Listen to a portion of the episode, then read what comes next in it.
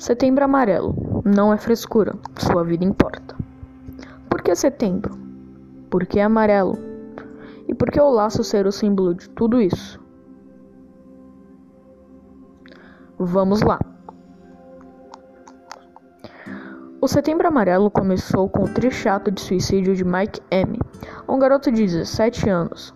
Ele era carismático e carinhoso, além de possuir incríveis habilidades mecânicas tanto que, sozinho, restaurou um Mustang 68 e o pintou de amarelo. Mas, no ano de 1994, ele se matou dentro deste mesmo Mustang, se dando um tiro, às exatas 23h45. Seus pais não haviam notado os sinais de angústia que ele havia dado. Seus pais chegaram sete minutos após o ocorrido e pensaram: se tivéssemos chego sete minutos antes deste acidente, poderíamos ter evitado tudo isso? No dia do velório, seus pais fizeram uma cesta com cartões com laços amarelos para homenagear o filho que havia pintado o Mustang que restaurou de amarelo.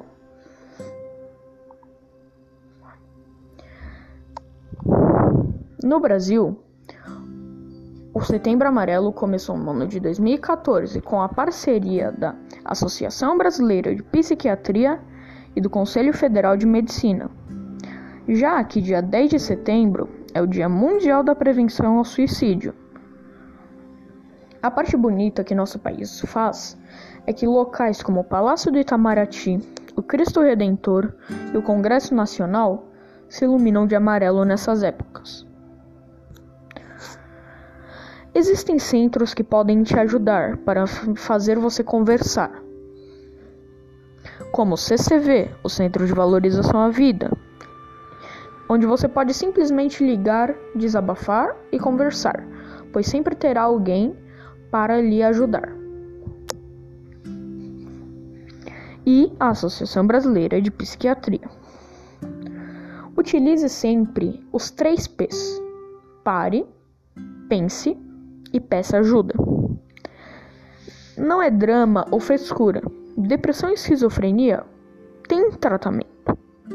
Valorize sua vida, pois esse é um assunto delicado, mas deve ser tratado com respeito e não com ignorância. Aqui quem fala é Gabriel Vieira do oitavo F.